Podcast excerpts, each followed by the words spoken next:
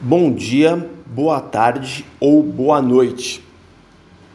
É, meu nome é Adriano Vretaros, sou preparador físico de alto rendimento e estamos aqui para discutir sobre preparação física voltada é, ao basquete.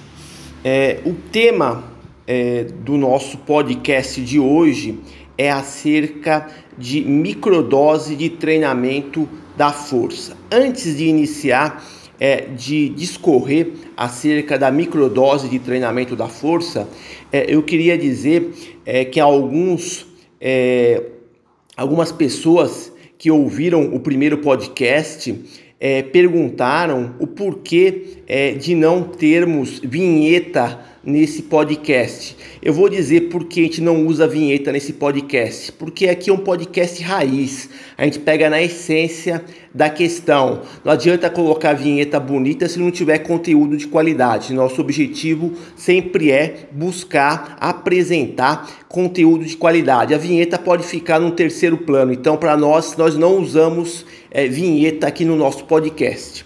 Ok? Explicado essa questão, vamos começar a falar um pouco sobre a microdose de treinamento da força e como ela pode ser aplicada no treinamento dos jogadores de basquete. Que, que significa essa microdose de treinamento da força?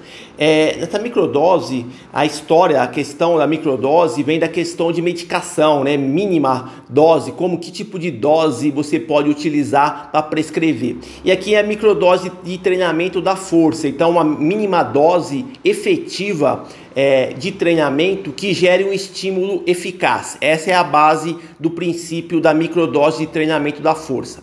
São sessões de treino muito curtas, durando em torno de 15 minutos até no máximo, no máximo meia hora. É, essa estratégia de microdose de treinamento da força, ela pode ser utilizada em períodos no qual a literatura científica chama de congestão de jogos. O que é congestão de jogos? São semanas, ou melhor, microciclos, é, onde existe um alto volume de jogos. Uma mesma equipe chega a jogar duas, três, quatro partidas numa mesma semana, como acontece, por exemplo, na NBA.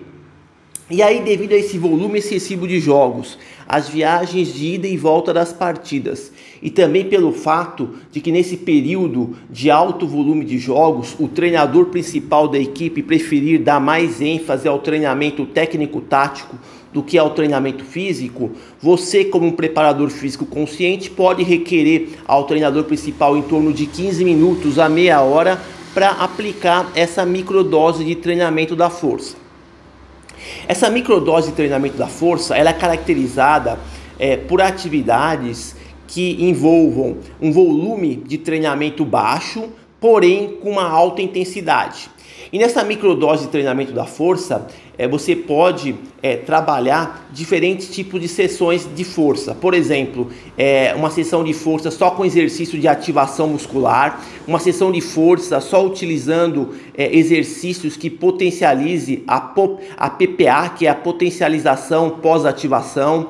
É, sessões de treinamento microdose, treinamento da força, que trabalhem a força máxima, que trabalhem a potência, a resistência de potência. São algumas é, das manifestações de força interessantes para ser utilizadas das sessões de microdose de treinamento da força. É, porém, surgem algumas questões metodológicas quanto é, ao melhor momento de aplicar essa microdose de treinamento da força. É, algumas sugestões são as seguintes: é, aplicar é, essa microdose de treinamento da força é, algumas horas antes do aquecimento dos jogadores. É uma estratégia válida. Também é, aplicar a microdose de treinamento da força durante o aquecimento dos jogadores. É, uma terceira opção seria aplicar a microdose de treinamento da força imediatamente após a partida. Ou uma quarta opção, outro período entre jogos. É preciso raciocinar bastante, porque nós vamos ter esse período sensível entre jogos numa semana que você tem dois, três, quatro partidas. Então, é, qual o período, o momento que eu falei, as, as os quatro tipos de oportunidades que você pode estar tá aplicando essa microdose de treinamento precisa ser muito bem pensada para que não gere um efeito, uma interferência negativo, negativa na partida que pode estar próxima e também na recuperação é, das cargas desses atletas. E aí tem algumas estratégias desse treinamento, dessa microdose de treinamento que a literatura sugere.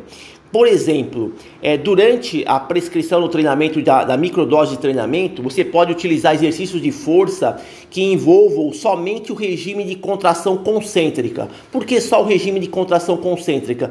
Porque o regime de contração concêntrica, ao oposto da contração excêntrica, ela gera menos dano muscular, menos microlesões musculares. Com isso também, além de micro, menor musculares, menor dor muscular tardia após esforço. É por isso que é interessante aplicar sessões de treino que visem só o regime de contração concêntrica. Uma outra alternativa também seria trabalhar essa microdose de treinamento da força usando somente o regime de contração isométrica. O regime de contração isométrica, como vocês sabem, é um regime de contração de força estática.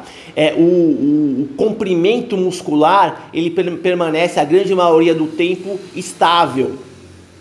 É, e por último, também, uma, um, por último não, uma terceira alternativa seria trabalhar um regime de contração excêntrica, porém com algumas observações, com uma carga reduzida. Porque o regime de contração excêntrica é bem sabido que ele causa dano muscular, ele causa microlesões. E aí, é, você trabalhando com uma carga reduzida no regime excêntrico, é, vai minimizar esse dano muscular e, por conseguinte, também o efeito da dor muscular tardia após esforço. Que após 24, 48, no máximo 72 horas, vem é, assumir. E você também, a vantagem de trabalhar com a microdose de treinamento da força é que você pode trabalhar as várias manifestações da força em um só microciclo, como eu disse anteriormente, trabalho de força máxima, potência, resistência de potência, potencialização pós-ativação, ativação muscular. Uma questão relevante, todo esse arcabouço de processos, quando se fala da microdose de treinamento da força aplicada em períodos de congestão de jogos, é respeitar o, o chamado efeito residual transitório. O que, que é esse efeito residual transitório? É um efeito da fadiga que acontece entre jogos. Então você vai ter lá numa semana, por exemplo, quatro jogos. Poderia ser jogos, por exemplo, na segunda, na quarta, na sexta e no sábado ou no domingo. E aí você tem pouco tempo de intervalo entre esses jogos. E para isso, quando você for aplicar essa microdose de treinamento, você vai ter que verificar nos seus atletas como eles se encontram individualmente, um por um. É a questão da fadiga e a questão também da dor muscular tardia após esforço. É observando esses dois fatores, você começa a entender o efeito residual transitório. Alguns atletas vão estar melhor recuperados entre partidas, outros vão estar não tão bem recuperados. E aí com isso, você vai poder individualizar as cargas de treinamento e respeitar esse respeitar a risca esse efeito residual transitório.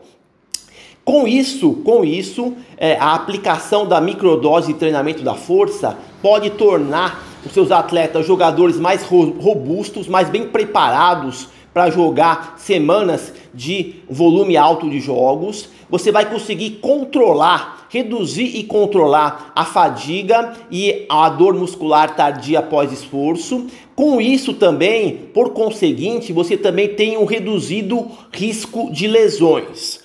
É correto? Então essa microdose de treinamento da força como eu disse anteriormente, é uma estratégia interessante e relevante para ser utilizada em períodos de congestão de jogos, sessões de treinamento muito curtas, durando em torno de 15 minutos até no máximo, no máximo meia hora.